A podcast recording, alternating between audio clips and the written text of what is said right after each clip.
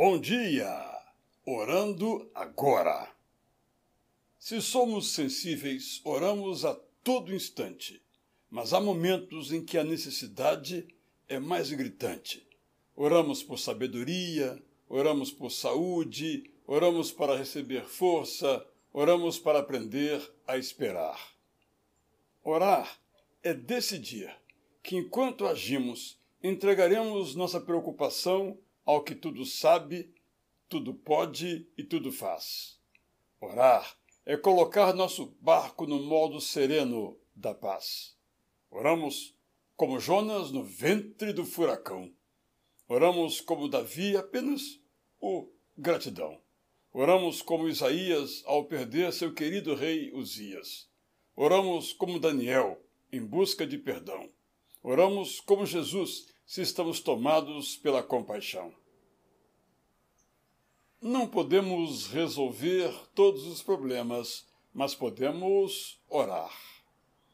Não sabemos o que Deus fará com os pedidos que lhe fazemos, mas devemos continuar orando.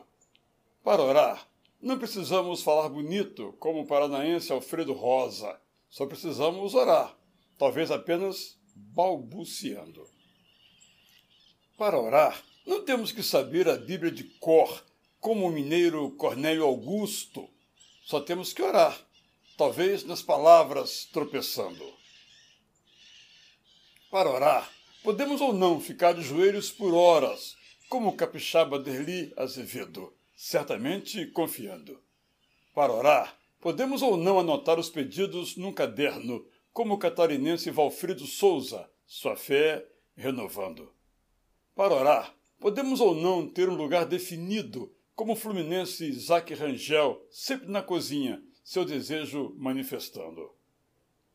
Para orar, podemos clamar onde estamos ou podemos ir ao culto de oração, como a carioca Vani Costa, a resposta esperando.